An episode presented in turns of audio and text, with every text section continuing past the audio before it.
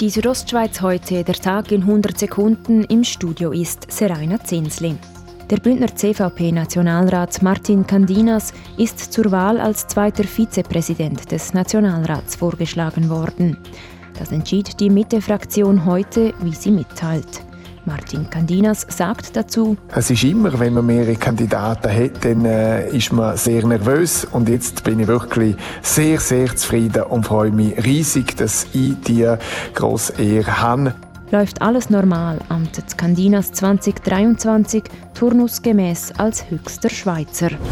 In der CVP regt sich Widerstand gegen die geplante Fusion mit der BDP und den neuen Namen Die Mitte. Zwei Parteimitglieder haben beim internen Schiedsgericht Beschwerde eingereicht. Sie verlangen, dass eine Abstimmung über das Vorhaben abgesagt wird. Das Generalsekretariat der CVP bestätigte entsprechende Medienberichte.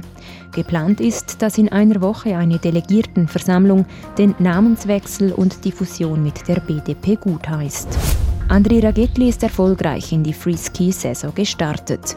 Der Bündner gewann im Slopestyle auf dem österreichischen Stubai-Gletscher vor den beiden Norwegern Christian Nummendahl und Ferdinand Dahl. Jürg Stahl bleibt bis 2024 Präsident von Swiss Olympic. Der 52-jährige Zürcher wurde vom Sportparlament für eine zweite Legislatur von vier Jahren gewählt.